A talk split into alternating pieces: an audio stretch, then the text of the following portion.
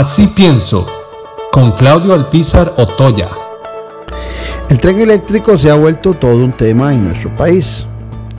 Yo soy de la tesis de que cualquier inversión que se haga en infraestructura, ya sea de transporte, ya sea edificios para nuestras instituciones, ya sea de vivienda, de carreteras, de escuelas, todo eso desde la perspectiva de Claudio Alpizar es importante y se debe desarrollar.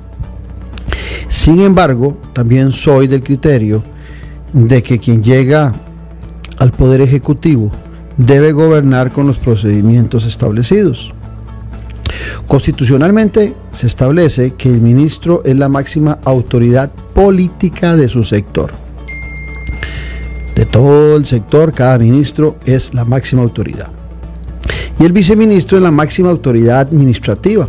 Así está establecido en la ley y en la constitución. Claro, aunque el viceministro sea la máxima autoridad eh, administrativa para liberar al ministro de esos temas, esto no quiere menoscabar las potestades que también el ministro tiene en lo administrativo en el sector.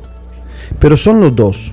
La coordinación de ambos en sus funciones es clave para el sector encomendado, puesto que todas las responsabilidades de dirección, de gestión administrativa, política, recaen sobre ellos el ministro y el viceministro. Como parte del sector transportes está el ICOFER, Instituto Costarricense de Ferrocarriles, que como ustedes saben tiene una junta directiva conformada por siete miembros y sus decisiones son colegiadas. En ninguna junta directiva el presidente ejecutivo puede tomar las decisiones en forma unilateral si no tiene la aprobación al menos de la mayoría de los miembros de la junta directiva.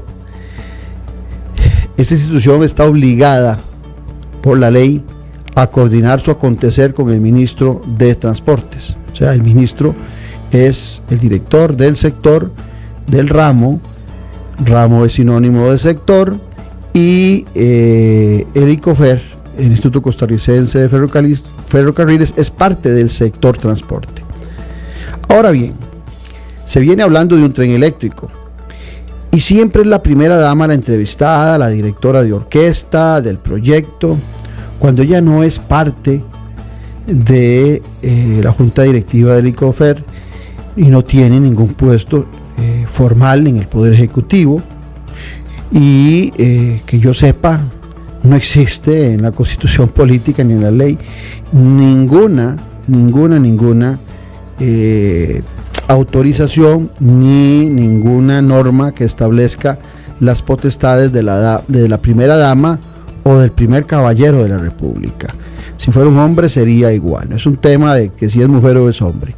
Eh, se vota y se escoge a el presidente o a la presidente del país y su esposo o su esposa es pues eh, en buena hora el primer caballero o la primera dama, pero no tiene ninguna función específica en el gobierno, no puede firmar absolutamente nada y por lo tanto no tiene ninguna responsabilidad constitucional ni legal para reemplazar o representar en las negociaciones del Estado costarricense eh, en negociaciones, menos en la implementación de un proyecto. Porque por, lo digo porque si por alguna razón saliera mal algo en el tren eléctrico, los responsables ante la ley serían el ministro de Transportes, en este caso don Rodolfo Méndez, y la junta directiva del ICOFER la primera dama no sería absolutamente responsable de nada. Yo me pregunto, ¿estará de acuerdo don Rodolfo Méndez, ministro de Transportes, con un ministerio bicéfalo donde la primera dama eh, en muchos temas que le competen al ministro de Transportes y especialmente el caso de Rodolfo Méndez, eh, toma decisiones, coordina acciones, hace negociaciones y eso es muy peligroso cuando tenemos un ministerio con dos directores, o sea, un ministerio bicéfalo, y una de esas cabezas no tiene ninguna responsabilidad ni tiene ningún puesto establecido en la ley para ejercerlo.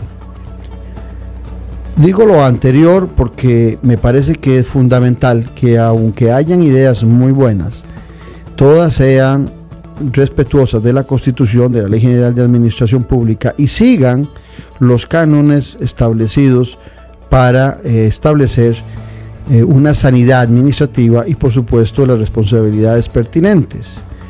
También me pregunto por otro lado, ¿y el control político al respecto en la Asamblea Legislativa?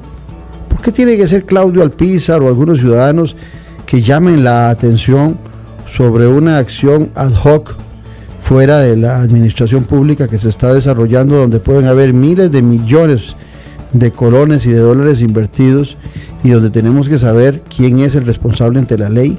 ¿No son los diputados los que deberían estar en ese control político? ¿O será que los diputados desconocen temas básicos de la Constitución y de lo que es la Dirección Superior del Poder Ejecutivo?